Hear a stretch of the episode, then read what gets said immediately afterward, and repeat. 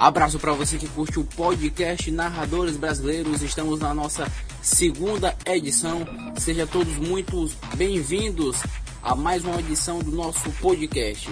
No podcast de hoje, nosso podcast número 2, vamos falar sobre Brasileirão, a rodada 25, que foi uma rodada muito movimentada, amistoso da seleção brasileira e também vamos falar um pouco sobre Série B do Campeonato Brasileiro. Hoje estou com Helenaldo, e eu vou dar um alô especial para ele, beleza, Ronaldo? Como é que tá as coisas? Fala, Gustavo. grande abraço para você e para todos que nos seguem e ouvem nosso maravilhoso podcast. É, a vida vai indo, Brasileirão tá a mil por hora, a seleção daquele jeito que você já sabe. Enfim, vamos debater e tirar as dúvidas do pessoal. Galera que se liga no nosso podcast, é muito importante você seguir a gente nas redes sociais.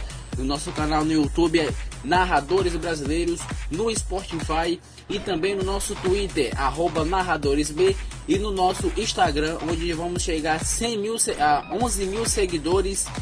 É a próxima meta da, do, da, da, página do Instagram, que é arroba narradores brasileiros com dois S no final. Vamos começar primeiro falando sobre o Brasileirão da Série A, que teve uma rodada muito boa, uma rodada muito boa iniciada no, no, no sábado, com o jogo Goiás e CSA. O Goiás fez 1x0 no CSA. Gol do Michel. Michel ou é Michael Elenaldo? Eu não sei direito. Tia, Michael. Bom, com relação a esse jogo, sinceramente eu esperava mais do CSA. CSA vendo numa fase boa, tudo bem que o Goiás também está numa fase ótima, principalmente jogando em casa. Mas enfim, eu esperava mais do CSA. Mas eu ainda confio neles. Eu acredito que eles vão escapar do rebaixamento e ainda vão conseguir beliscar uma vaga na Sul-Americana. Fluminense e Bahia, o Fluminense que conseguiu a vitória ainda no primeiro tempo, onde fez dois gols, um com o Nenê de pênalti e o outro com o garoto Daniel. O grande destaque desse jogo, Leonardo, foi o goleiro Muriel. Novamente o goleiro do Fluminense foi o destaque da equipe do da equipe carioca, com belas defesas e salvando o Fluminense muitas vezes. Ou seja, é recorrente o Muriel ser o melhor jogador do Fluminense em campo nessas últimas rodadas. Pois é, uma coisa engraçada é que o pessoal tirava onda dele exatamente por conta que ele é irmão do Alisson, né, goleiro da seleção, e fato dele jogar no Fluminense, né, o pessoal pensa, o Alisson jogando na Europa, goleiro de seleção, enquanto o irmão dele ferrando nesse time ruim do Fluminense. Apesar de que no sábado eu esperava uma vitória do Bahia. Sinceramente, o jogo do Bahia foi uma decepção. Principalmente pelo gol que o, El o Elber perdeu logo no começo do jogo. Quando eu vi aquele lance, eu pensei, pô, o Bahia vai dominar o jogo. Mas não foi o que aconteceu. O Fluminense soube aproveitar as falhas que o time baiano acabou impondo com a tática que eles utilizaram no sábado. E aconteceu o que todo mundo viu. O Fluminense abriu o placar num pênalti claríssimo e depois ampliou o placar. Mas o grande destaque do jogo, sem dúvida alguma, foi o Muriel. Fechando os jogos do sábado, o Palmeiras pegou o Botafogo no Pacaembu, o jogo foi às 9 horas da noite e venceu o Botafogo por 1 a 0, gol marcado pelo volante Thiago Santos ainda no primeiro tempo. O jogo particularmente foi um jogo assim muito fraco tecnicamente. O Palmeiras teve, claro, as melhores oportunidades por conta que o seu time é muito melhor do que o Botafogo. O time do, do Palmeiras tem um time de muita qualidade. Mas assim, pelo que o jogo esperava, pelo, pelos grandes jogadores que o, Bota, que, os, que o Palmeiras tem de, de grande qualidade, eu achei um resultado assim muito pouco. O futebol apresentado foi péssimo, tanto pelo lado do Botafogo, tanto pelo lado do, do Palmeiras, certo? O melhor jogador do Botafogo no campo foi o Diego Calavalieri, porque se não fosse ele, é, o Botafogo tinha saído com o placar mais elástico, tinha perdido com muito mais diferença de gols. E, Helenaldo, queria que você desse uma pincelada sobre esse jogo, sobre o desempenho do Palmeiras, que foi fraquíssimo nesse jogo. É um, um jogo assim que foi, resumindo, foi péssimo o jogo para quem assistiu, deu calo nos olhos.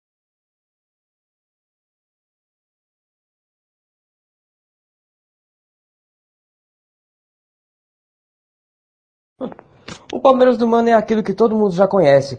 Ganha os primeiros jogos, iludiu a torcida, e agora está mostrando o futebol que tem. Fraco, e olha que o time é ótimo, mas o futebol deles é muito fraco. Já com relação ao Botafogo, era até esperada a derrota, né? O elenco do Botafogo é muito limitado. E o Alberto Valentim assumiu a equipe essa semana. Ou seja, ele vai levar um bom. Vai levar um bom tempo para conseguir impor seu ritmo de jogo a esse elenco do Botafogo. O Palmeiras do Mano, cara, não vai tão longe assim. A diferença está de 8 pontos para o líder, que é o Flamengo. Eles não vão conseguir ter essa diferença até lá. Pelo menos eu acredito nisso. Já nos jogos de domingo, às 4 horas da tarde, o Internacional empatou com o Santos por 0 a 0 jogo que teve três gols anulados pelo Vasco, se eu não me engano. O jogo tecnicamente foi um jogo muito sem graça. Outro jogo também pelo, pelo domingo, às 4 horas da tarde, foi Ceará e Havaí. O Ceará que estava na sequência muito ruins de jogos sem vencer, conseguiu vencer o, o, o fraquíssimo Havaí por 1 a 0 gol de Berkson no finalzinho. É, Helenaldo, e o Havaí não ganha de ninguém, né? Já é, pra mim já tá com os dois pés na Série B do ano que vem. Ah, mas isso aí também já era esperado. O time do Havaí não é um time para disputar a Série A. Um time que subiu por um acaso. Série B, como você sabe, não é um, não é um campeonato muito forte. Logo, um time que consegue montar um elenco mais ou menos, acaba conseguindo subir. O CSA também subiu, com a diferença que o CSA ainda está conseguindo é, impor seu ritmo de jogo, principalmente porque sabe jogar em casa. E, eu, e como eu disse que acredito que o CSA sobe, no caso do Havaí, eu não tenho dúvidas que eles vão cair. Aliás, o Havaí, é, até, um, até uns últimos jogos, até via conseguindo jogar alguma coisa ainda, graças ao trabalho do Valentim, né? Que acabou deixando o time no meio e optou por ir pro Botafogo. É, o Havaí, pra mim, já tá com. Já tá com, com dois pés na Série B. O Havaí é o vice-lanterna com apenas 17 pontos. Então é muito difícil realmente o Havaí é, sair da, dessa zona de rebaixamento. Só para ter uma ideia, só para vocês que estão acompanhando o podcast ter uma ideia, o Havaí é, é o vice-lanterna com 17 pontos e o primeiro time fora do Z4, fora da zona de rebaixamento, é o Ceará com 26. Então a diferença é de 11 pontos, é enorme a diferença do Ceará, que é o primeiro time fora da zona de rebaixamento, para a equipe do Havaí. No domingo também teve o jogo do Vasco. O Vasco venceu o Fortaleza por 1 a 0 em São Januário. Gol marcado pelo Pikachu de pênalti após é, uma maré de azar que o, que o Vasco estava tendo em cobrança de pênaltis. Foram vários pênaltis seguidos, é, batidos e perdidos. O Vasco conseguiu a vitória contra a equipe do Fortaleza. Fortaleza que tinha conseguido duas vitórias na, na volta do Rogério Senni e acabou perdendo ontem para a equipe do, do Vanderlei Luxemburgo. O que, que você pode falar sobre esse jogo, Elenaldo, sobre é, o desempenho do Vasco no Campeonato Brasileiro, o Vasco que é o, vigésimo, é o décimo segundo é, colocado do Brasileirão com apenas 31 pontos, Elenaldo. O desempenho do Vasco está até razoável. Não podemos dizer que é ótimo, mas também não dá para dizer que é ruim. A verdade é que o Vanderlei Luxemburgo até que está conseguindo fazer um trabalho bom na equipe. Está conseguindo reaproveitar bem os jogadores. Enfim, o elenco do Vasco é aquele que a gente já conhece. Não é um elenco tão forte assim. Tudo bem que jogou bem o Carioca, ganhou a Taça Guanabara e chegou até a final contra o Flamengo, mas no Brasileirão começou péssimo. Você viu como foi o começo do Vasco. E até o jogo que eles foram ganhar, o primeiro, da, o primeiro jogo que eles ganharam foi contra o Internacional, curiosamente, já sobre o comando do Vanderlei Luxemburgo. É, o que, eu, o que eu acho que o trabalho do Vanderlei Luxemburgo é nota 5 no Vasco e eu vou, eu vou ponderar o porquê. Porque o Vasco é, é um time que investiu mais do que Bahia, tem a folha salarial mais cara do que o Bahia e mais cara do que o Goiás. E o, e o Bahia está com 38 pontos na oitava colocação e o Goiás está com 36 na nona colocação. Ou seja, o trabalho do Luxemburgo é um trabalho bom, mas é de 5 para baixo. Times que, que têm uma folha salarial muito inferior à equipe do Vasco é, consegue melhores resultados, consegue melhor desempenho e estão à frente da equipe Cruz Maltina na tabela. Outro fato interessante que aconteceu nesse jogo foi a ótima atuação do garoto Thales Magno, um garoto que tem muita personalidade, um garoto que vai para cima, que não tem medo da marcação e, e se tornou o principal jogador do Vasco com a, o principal jogador do Vasco nessas últimas, nesses últimos jogos, né? Isso, Leonardo, o jogador tem apenas 17 anos. É, o Thales Magno é, surpreendeu o pessoal, hein? Acho interessante, eu gosto do futebol dele. É interessante ver que um garoto com tão pouca idade consegue jogar muito bem que os bons jogadores que tem no elenco do Vasco e outros de, dos times que tem atualmente no Campeonato Brasileiro. É incrível ver a liderança que o Thales Magno conseguiu nesse time do Vasco.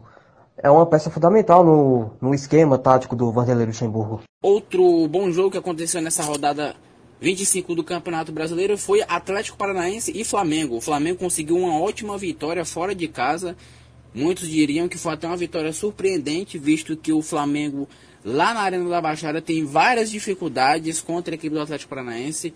Estava há 45 anos sem vencer pelo Campeonato Brasileiro a equipe do, do Atlético Paranaense lá em Curitiba.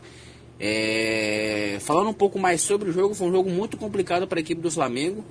É, tão tal que na transmissão da Globo escolheram o Diego Alves como o melhor jogador da partida os internautas, como o pessoal da Globo gosta de falar, escolheram o Diego Alves como o melhor jogador da partida porque ele fez grandes defesas.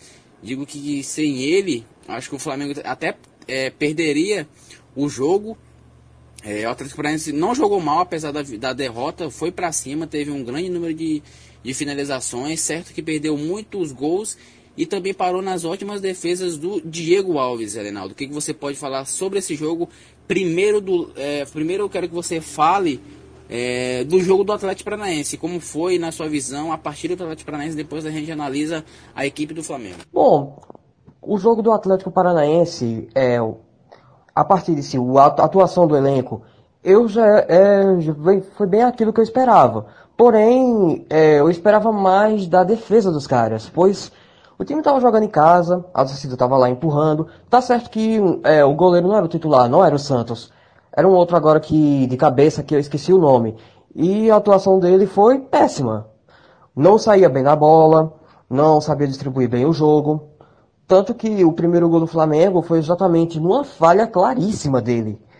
Mas enfim, o Atlético Paranaense no primeiro tempo não estava conseguindo impor seu ritmo de jogo, mas em contrapartida no segundo é, foi aquele time que todo mundo já esperava. E olha que eu, quando estava vendo o jogo ontem, eu imaginava e pensava que o Thiago Santos fosse recuar no segundo tempo por conta do resultado, mas não. Ele foi para cima mesmo do Flamengo, mesmo perdendo de 1 a 0 já.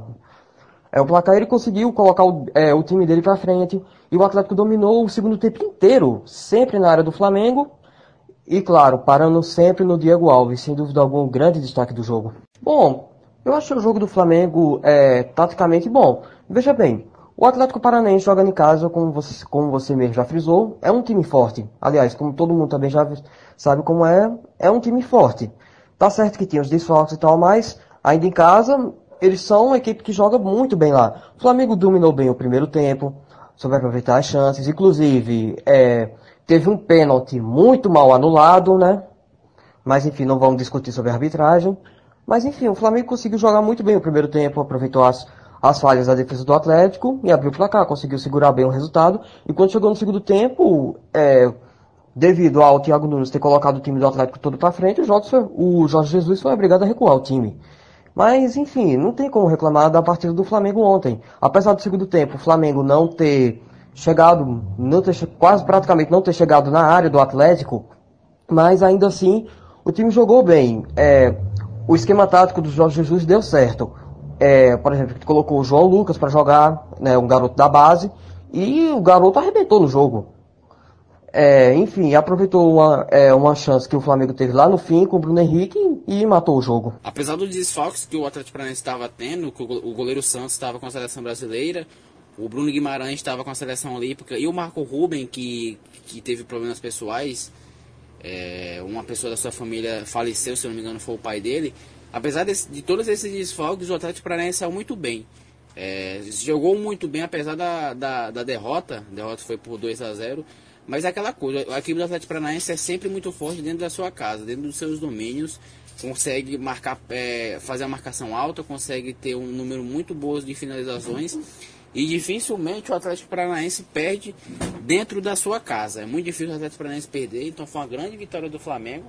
Não ganhava lá pelo Brasileiro há 45 anos. E foi uma boa vitória. Falando agora sobre o lado do Flamengo, o Flamengo que fez o, os seus gols com o Bruno Henrique, numa jogada como o Helenaldo frisou, primeiro gol do, do Flamengo.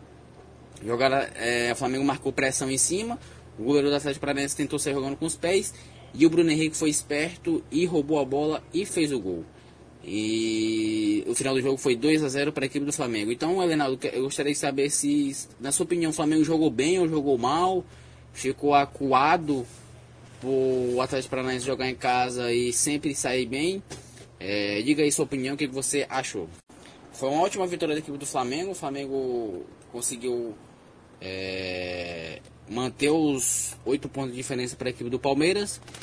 E mais uma vez o Bruno Henrique foi o grande destaque da partida. Vamos falar agora sobre o clássico paulista, o clássico majestoso que aconteceu na noite de ontem no Morumbi. O São Paulo venceu a equipe do Corinthians sem grandes dificuldades. É, o São Paulo jogou até com a menos, né? Que o, que o Volpe não pegou na bola. O Volpe não viu a bola porque o Corinthians não chegava de maneira alguma para a equipe do. Para assustar a equipe do, do, do, São Paulo. São Paulo que jogou em casa, o Morumbi recebeu um, um grande público. É, foi melhor do que a equipe do Corinthians. O Corinthians parecia que não, não queria jogar bola. É, tava naquela, naquele, naquele jogo do Corinthians, né? Um jogo chato, um jogo difícil de se ver, o que deu calo nos olhos. O jogo do Corinthians dá calo nos olhos, todos os jogos do Corinthians. E não foi diferente. O São Paulo também não conseguiu jogar bem no primeiro tempo. O primeiro tempo foi horrível é, pelo, pelo, pela, pelo, pelo lado das duas equipes. Mas o São Paulo estava com mais vontade de ganhar o clássico do que a equipe do do que a equipe do Corinthians. O São Paulo teve as melhores oportunidades, teve uma bola na trave do Reinaldo no primeiro tempo e conseguiu a vitória é, com gol de Reinaldo de pênalti. O, alguns torcedores do, do, do, Corinthians alegaram até falta em cima do Danilo Avelar antes do pênalti marcado para a equipe para equipe do Corinthians. Resumindo, o, o para mim o jogo do São Paulo foi pelo lado do São Paulo foi, fez uma partida boa, uma partida consistente, que não sofreu de maneira alguma, não teve nenhum perigo é, na sua meta. O Corinthians não ofereceu nenhum perigo para a equipe do, do, do São Paulo. E novamente o Corinthians não consegue jogar. Eu não entendo o que acontece com a equipe do Corinthians. O Corinthians que joga com todo mundo atrás. O Wagner Love é um dos jogadores que mais sofre nesse sistema do Corinthians. Que ele joga ali na, aberto pela direita. E a função dele não é essa. Todo mundo sabe que o Wagner Love é, é centroavante nada, é fazedor de gols. E muitas vezes o Wagner Love vem marcar lateral. Ou seja, fora de, de contexto, fora da sua do seu habitat natural, que é a grande área. Quero saber, Leonardo, é, o que, que você achou desse jogo pela parte do São Paulo, tá certo? E depois a gente fala da equipe do Corinthians. Bom, pela parte do São Paulo, basicamente não foi uma vitória que me surpreendeu. Tá certo que no, né, no podcast anterior eu falei sobre as limitações do time do São Paulo e tal, mas cara, vê, São Paulo joga em casa, era um clássico contra o Corinthians, tem toda a rivalidade, ou seja, nessas horas o time cresce, não importa a situação que esteja. O São Paulo soube se impor no jogo, é, respeitou a torcida, enfim, foi uma vitória esperada, eu diria.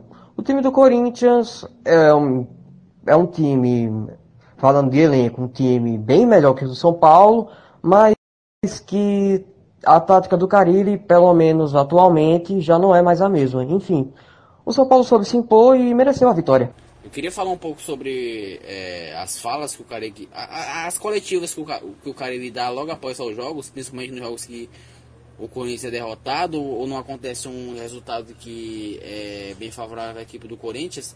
Desde os jogos, desde os jogos da Sul-Americana, o contra o Del Valle que o Corinthians perdeu dentro de casa, o cara ele tem umas coletivas assim meio estranhas. Ele fa, nas suas falas ele joga a culpa para cima dos jogadores, ele tipo tira o dele da reta e coloca é, culpa nos jogadores. Um exemplo foi esse que eu citei na coletiva contra o Del Valle, após o, o jogo contra o Del Valle pela Sul-Americana. Ele, ele disse que o Corinthians perdeu porque peca por ter muitos jogadores novos, ou seja, muitos jogadores que têm poucas experiências. Aí ele cita o ele cita o Pedrinho e o Matheus Vital. É, ou seja, ele disse que o, que o Corinthians peca por ter muitos jogadores inexperientes, mas eu acho que ele não sabe a média de idade da equipe, da equipe dele, porque Cássio é goleiro experiente, Fagner nem se fala, é, Gil nem se fala, que é experiente, Manuel já tem rodagem, é, então Danilo Avelar já tem rodagem, então essa essa essa mania que o cara, o cara ele tá tendo de jogar culpas nos jogadores é, é errada. É, ao meu ver, Lenaldo, ele dando essas declarações, querendo jogar culpa na, nos jogadores, etc., é, cria um clima desagradável dentro do, do vestiário. Né? É, muitas vezes os, os, jogadores se revoltam durante o técnico e isso é um prato cheio para que o treinador perca o vestiário, ou seja, perca é, a autonomia entre os jogadores, Lenaldo. Cara, com relação ao Carilli, pelo menos na parte do Pedrinho, eu sou obrigado a concordar. Sinceramente, eu não entendo como ele é considerado uma promessa no Corinthians se basicamente em campo ele não rende. Para jogar um jogo bom, ele joga outros 4, 5 medianos ou até mesmo ruins. Agora de resto, o cara ele simplesmente viaja. Ou enfim, porque, veja, o elenco do Corinthians não é ruim. Muito pelo contrário, eu diria que é de bom para ótimo. Os, os caras têm vários nomes bons no elenco. O próprio Danilo Avelar, como você citou, o Wagner Love, podemos citar também o Gil, tem também o Everaldo, que inclusive é, vem amargando mais a reserva, mas sempre que está em campo ele resolve. Enfim, o time do Corinthians é um time bom. Porém, as táticas do Carilli já atualmente lá não dá certo. E já com relação ao Cássio, tá certo, o Cássio é um goleiro rodado, tem experiência, é ídolo na torcida. Mas, cara, atualmente ele vem com cada falha bizonha aqui, sério. Às vezes eu me pergunto se ele realmente merece esse time titular do Corinthians. Se não é hora dele passar um tempo na reserva.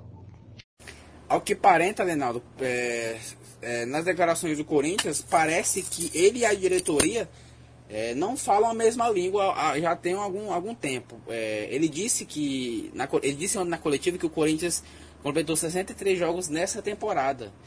E na opinião dele, o time não fez nem 10 jogos bons, tá certo?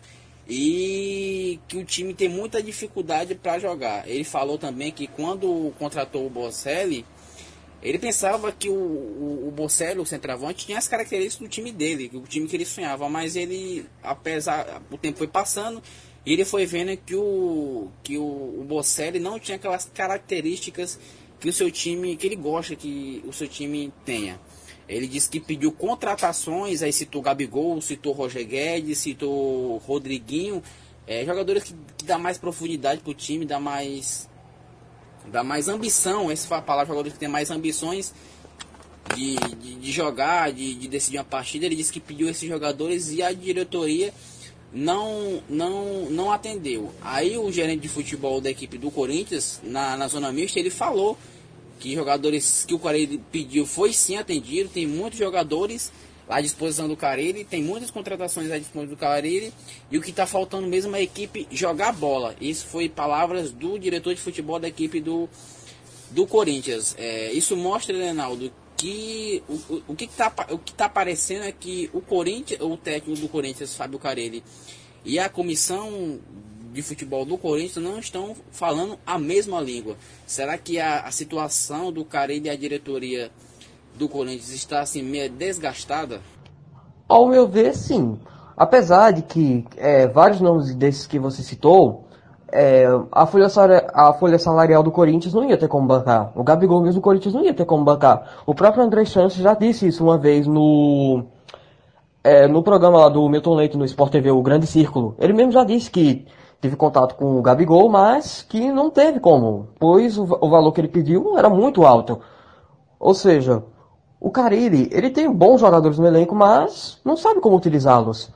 Não tem como colocar a culpa no elenco do Corinthians. Se o time não, não flui bem em campo, o único culpado é o próprio Carilli. A pergunta que surge na, na, lá pelos arredores da, da Arena Corinthians, do Parque São Jorge, é que o Carilli, será que o Carilli consegue terminar a temporada como técnico do Corinthians? Ou será que o Carilli é demitido muito antes de terminar seu contrato e muito antes de terminar a temporada, tá certo? É, eu, eu, eu, ouvi informações aí pelas redes sociais e até em programas esportivos que o Corinthians estava de olho já no Thiago Nunes e me fugiu o nome do outro técnico que o Corinthians estava que estava atrás. Enfim, é muito complicada a situação do Corinthians. O Corinthians ainda está no G4, por incrível que pareça. Foi até uma, uma, uma fala que o cara deu na coletiva de ontem, que por incrível que pareça, com todas as dificuldades, a equipe ainda está em quarto lugar com 43 pontos. Pois é. É uma coisa até engraçada, né? Corinthians é, conseguiu empatar vários jogos, aliás, e muitos deles em casa, né? Uma coisa que é difícil de entender. Tá certo que é, o Corinthians em si, jogando na Arena Corinthians, nunca foi lá um. Nunca foi é, um, é, um time.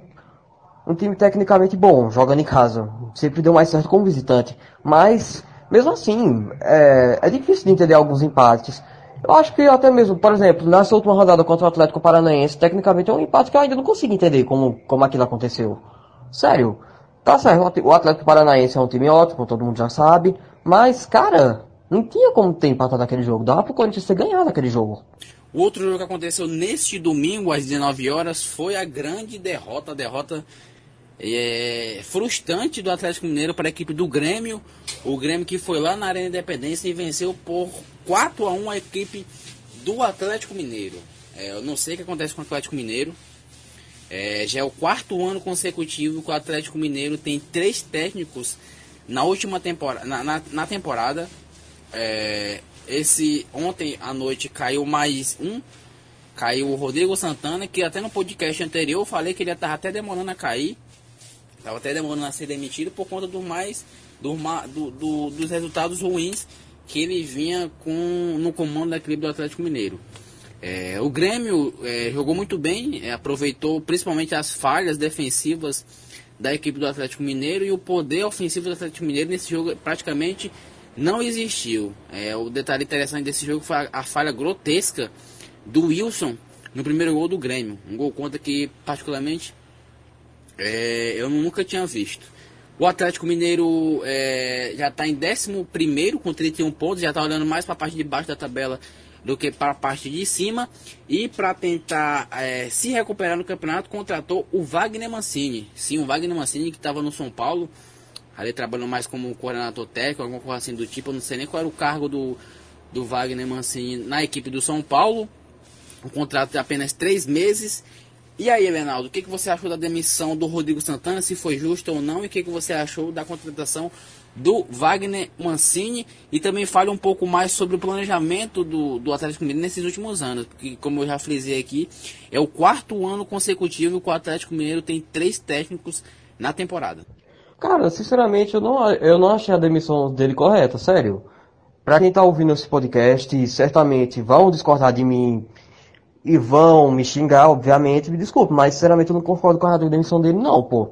Veja, o cara não tem culpa se o time do, do Atlético Mineiro é limitado. Sério. O time do Atlético não tem, não tem jogadores de renome para levar esse time. Esse time até onde chegou. Sério. Eu não sei nem como é que foi que o Atlético Mineiro conseguiu chegar na semifinal da Sul-Americana. É uma coisa que não dá para entender. No Campeonato Mineiro perdeu a final para o Cruzeiro. Na Copa do Brasil também não foi tão longe, caiu justamente para o Cruzeiro. Enfim, não tem como entender. O time do Atlético Mineiro é, to é totalmente limitado. A diretoria também não é lá essas coisas. Enfim, o Atlético Mineiro novamente atravessa um ano negro. Só não é pior que o do Cruzeiro, mas também não é lá essas coisas. Já com, a contratação do Mancini, sinceramente eu não acho que ele vai fazer muita coisa. O máximo que ele pode fazer é segurar o time na Série A e, consequentemente, pegar uma, a vaga de novo na Sul-Americana. Mas ele não tem como fazer mais que isso. Eu vou discordar de ti, porque eu achei justa sim a demissão do, do, do, do Rodrigo Santana. Já estava insustentável é, manter o Rodrigo Santana na, na, no cargo de treinador do Atlético Mineiro. É claro que a culpa não é só dele do time jogar mal. Os jogadores têm uma grande parcela de culpa, tá certo? A diretoria principalmente, porque o planejamento da diretoria foi horrível mais um ano naquele do Atlético Mineiro.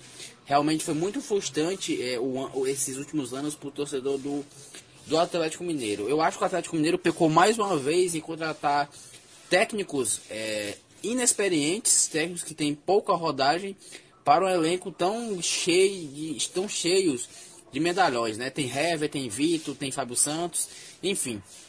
É, a diretoria do Atlético Mineiro peca muitas vezes nesses últimos anos e quem paga isso é o torcedor. O jogo fechando a rodada 20, 25 do Campeonato Brasileiro foi o encontro dos desesperados. Chapecoense e Cruzeiro empataram em 1 a 1 um jogo que o Cruzeiro abriu o placar ainda no primeiro tempo, no comecinho, aos 3 minutos com o Dedé. Um gol ali de cabeça. E o a Chapecoense conseguiu o um empate no último lance da partida. Um gol do Camilo que teve até a, a, interferência do VAR. O VAR deu é, o gol como legal.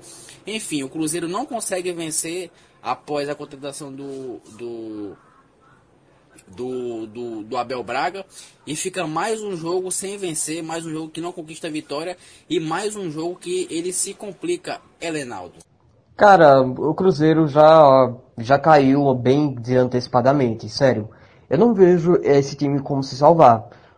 Tá certo que é, jogar contra a Chape, é, a torcida esperava uma vitória.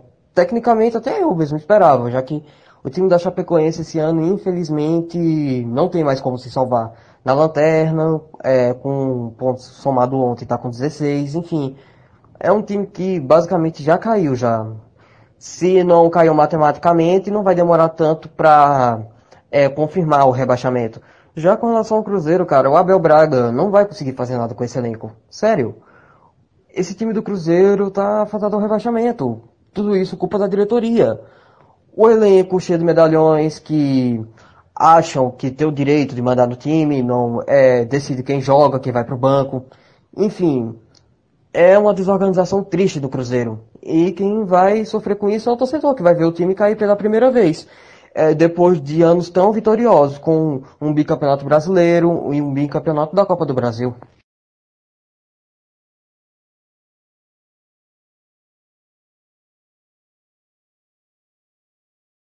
Além do mais, o time não joga bem, né? A equipe do Cruzeiro não joga bem há várias partidas.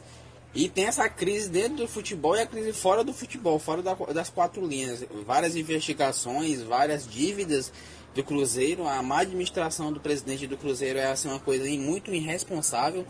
É, o Cruzeiro que não era para estar nessa situação financeira tão triste que está, tão desesperadora, porque nos últimos anos ganhou vários títulos enfim, é, mostra a incompetência é, dos seus dirigentes, não só dos seus dirigentes, como de todos os dirigentes é, brasileiros, Helenaldo. Assim como o Cruzeiro, a Chapecoense nunca caiu, né, Helenaldo? Porque a Chapecoense é, veio só subindo de série, desde a série D, veio só subindo para C, depois foi para B, e agora chegou na A. Realmente, Helenaldo, é muito difícil é, a Chapecoense conseguir se manter na Série A é, ano passado.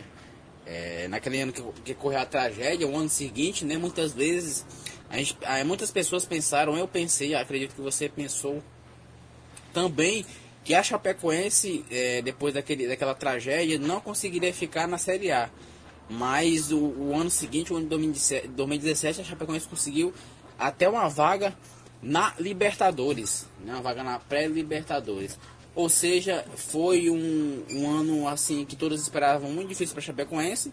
Claro, foi um ano difícil, mas não foi um ano tão difícil assim, porque a equipe conseguiu se manter na, na Série A. É, o Cruzeiro também, Elenaldo, é uma equipe assim que não dá para entender. O Abel Braga, é, ele deu uma entrevista coletiva ontem, é, ele mostrou que nem conhece o nome dos seus jogadores direito ainda. É, ele estava dando uma entrevista dada na coletiva ontem, ele falou tipo assim, é, tipo assim, ele falou uma frase parecida com essa que eu vou citar agora. Aquele jogador ali, aquele jogador canhotinho, aquele canhotinho, ou seja, ele não sabe nem o nome dos próprios jogadores ainda. Você acha que o trabalho do Abel Braga ainda não teve efeito, não teve a cara do Abel Braga, do Abel Braga, perdão, porque ele está com pouco tempo de trabalho ou porque mesmo o elenco do Cruzeiro não tem mais jeito?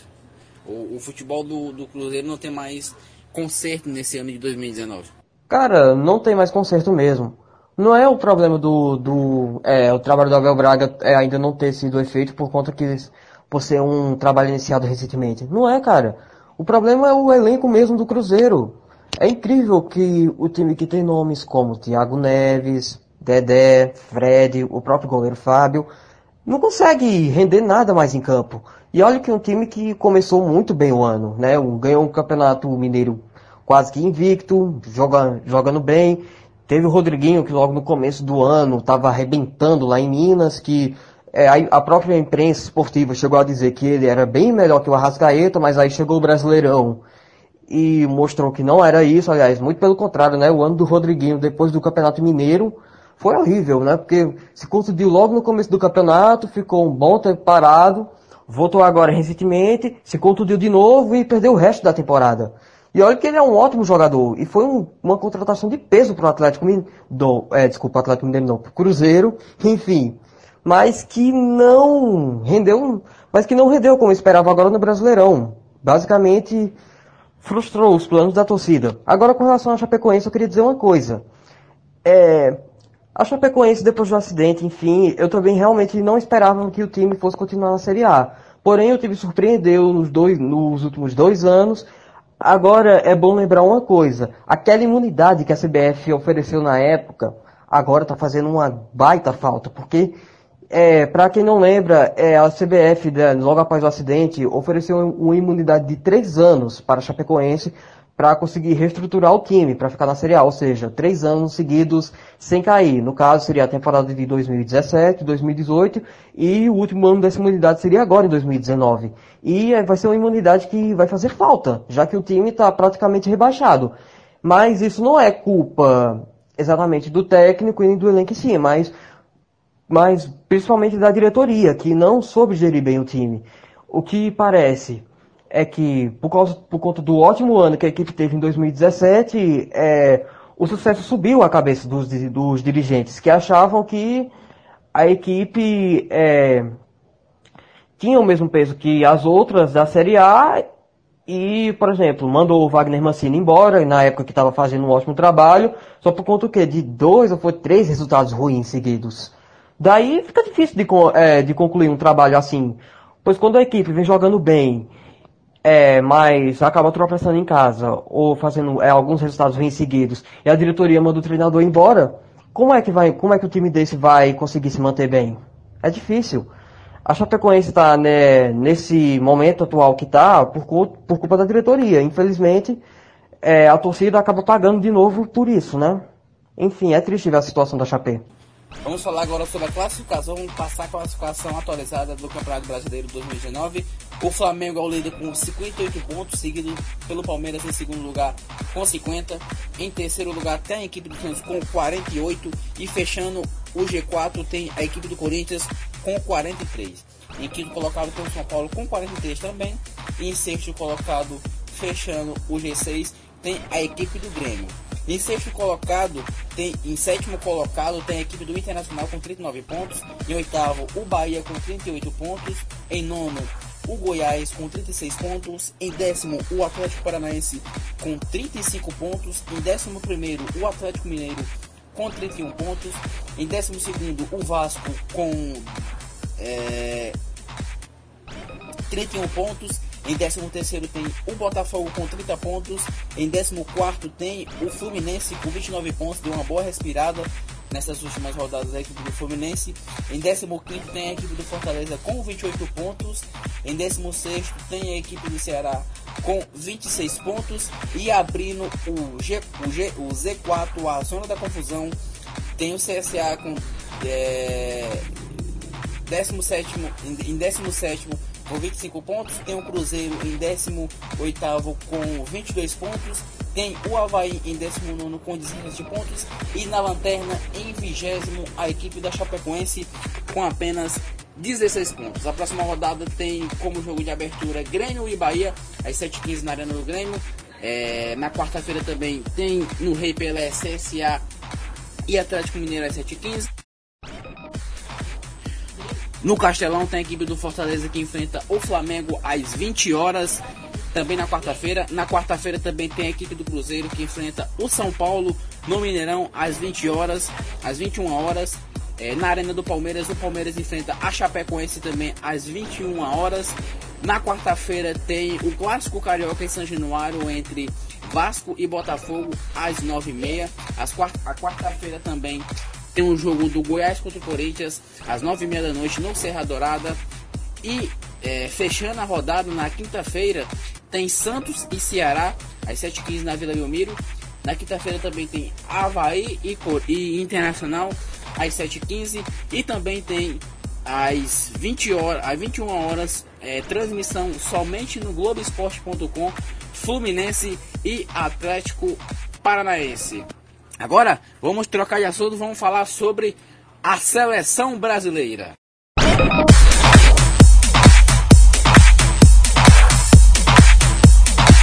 É, Benaldo, a seleção brasileira empatou novamente, dessa vez contra a fortíssima seleção da Nigéria. O jogo foi 9 horas da manhã. É, quem, quem acordou cedo para assistir esse jogo, meus pêsames, porque foi um, um jogo horrível, tá certo? É... se você, se você dormiu no jogo, no meio do jogo, ou se você não acordou para assistir jogo, assistir jogo, parabéns, você não perdeu nada. O jogo foi péssimo.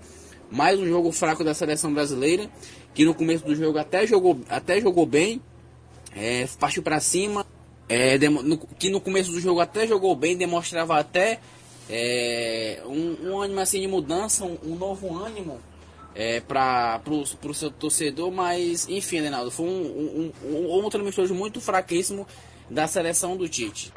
Cara, a seleção brasileira nem me surpreende mais. Sinceramente, não, não esperava muita coisa do jogo de ontem contra a Nigéria. Claro que é, com o elenco que o Tite levou, eu esperava, eu esperava que ele fosse dar, enfim, rodagem a alguns jogadores que ele levou no elenco, né? No final ele acabou colocando o Gabigol para jogar no segundo tempo, é, mas em contrapartida, tirou o Everton Cebolinha, que estava produzindo muito bem no jogo, sinceramente uma substituição que eu não consigo entender. Cara, não tem mais como é, falar mais sobre essa seleção, porque, cara, o futebol que a, que a seleção brasileira apresenta hoje é triste, é horrível. Cara, é duro dizer isso, mas eu acho que o tempo do Tite chegou. E chegou mesmo. Tá na hora de trocar o técnico. Não gostaria de dizer isso, mas tá na hora. Aliás, outra coisa que também vale frisar, hein? Que fase tá vivendo o Neymar, hein? Entrou, no, entrou em campo ontem, saiu logo cedo, com 10 minutos de jogo, e vai ficar 8 semanas fora dos gramados.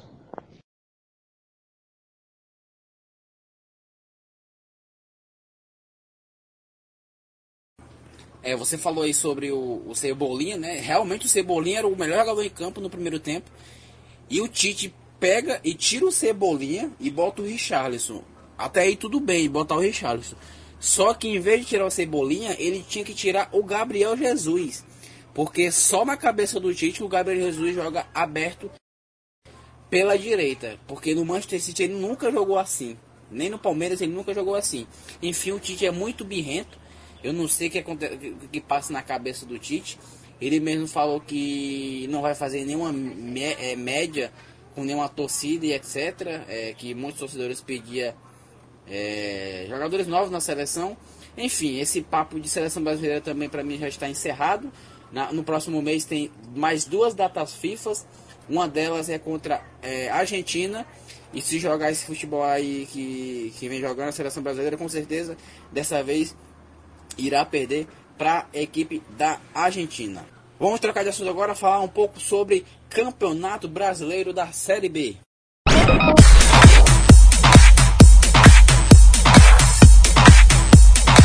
Campeonato Brasileiro da Série B que já está na sua 28 rodada. Na sexta-feira, no Serra Dourada, teve o clássico goiano. O Vila Nova empatou com o Atlético Goianiense por 1 a 1 O Atlético Goianiense que anunciou o Eduardo Barroca como, como seu novo treinador. Na sexta-feira também teve no Bento Freitas, às 7h15 da noite, o Brasil de Pelotas vencendo o Botafogo de São Paulo. Na sexta, o esporte também venceu a equipe do São Bento na Ilha do Retiro por 2 a 0. Ainda na sexta, o Guarani venceu no Brinco de Ouro da Princesa o CRB por 1 a 0. O, Oeste é, venceu a equipe da Ponte Preta, empatou com a equipe da Ponte Preta na Arena Barueri por 1 a 1. Ainda na sexta-feira, na sexta-feira teve vários jogos, hein? Ainda na sexta-feira, o Cuiabá perdeu dentro de casa na Arena Pantanal pro Vitória por 3 a 1. Já no sábado, o, lido, o líder Bragantino é, venceu o Paraná por 2 a 0. No Couto Pereira, o Curitiba venceu o Criciúma, também venceu o Criciúma por 1 a 0. No Estádio do Café em Londrina, o Londrina perdeu para o Operário por 2 a 1. E no sábado também, o Figueirense venceu o, o embalado América Mineiro por 2 a 1. Vou passar aqui a tabela da Série B e logo após os, os próximos jogos da Série B do Campeonato Brasileiro. O líder da Série B é o Bragantino, que segue líder isolado com 57 pontos. O vice-líder em segundo colocado é o Esporte com 49 pontos. Em terceiro colocado, o Atlético Goianiense 47. E fechando o Z4 tem o Curitiba com 43. Em quinto, o América Mineiro com 41. Em sexto, o Paraná com 41 pontos. O Botafogo é, de São Paulo com 40 pontos em sétimo. Em oitavo, o CRB com 39. Em nono, o Operário com 39. Em décimo, a Ponte Preta com 39. Em décimo primeiro, o Brasil de Pelotas com 37. Em décimo segundo, o Cuiabá com 36. Em décimo terceiro, o Guarani com 35. Em décimo quarto, o Oeste com 34. Em décimo quinto, o Vitória, o Vitória que começou o, a temporada da Série B muito ruim, hoje já está na 15 posição com 32 pontos.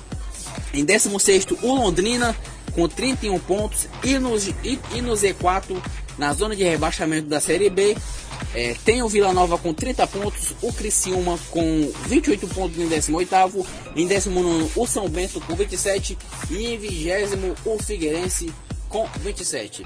Agora a próxima rodada, nesta segunda-feira, é, hoje já tem Guarani e Botafogo, tem também Atlético Mineiro e Ponte Preta. Na segunda-feira também tem é, todos esses jogos que eu vou passar agora até que o jogo do esporte serão às 20 horas. É, às 20 horas também tem Cuiabá tem Esporte e Cuiabá na Ilha do Retiro. Na terça-feira, às 7h15 da noite, vamos ter Paraná e Brasil de Pelotas, Londrina e Figueirense, Criciúma e Vitória. Ainda na terça-feira, nos jogos às é, 20 e meia, às 8 e meia da noite, temos América Mineiro e Vila Nova no Independência. Temos também no Rei Pelé CRB e Operário. E na terça-feira, às 9 e meia da noite, tem Bragantino e Oeste em Bragança Paulista e também tem São Bento e Curitiba no estádio Walter Ribeiro. Beleza, galera? Esse é o nosso podcast finalizado, nosso segundo podcast. Muito obrigado pela audiência, você que está acompanhando a gente pelo YouTube ou pelo Spotify. É, se você quer dar sugestões para temas mande uma mensagem para nós no nosso Instagram, tá certo? Ou no nosso Twitter. O nosso Twitter é narradoresb. O nosso Instagram é narradoresbrasileiros com dois S nos finais. E também tem o nosso blog. Beleza, galera? Muito obrigado por mais um, um podcast. Muito obrigado pela, pela audiência. Voltamos ainda nessa semana, lá para quinta, lá para sexta-feira. Valeu pela, pela presença do Elenado também. E é isso aí, galera. Tamo junto. Obrigado.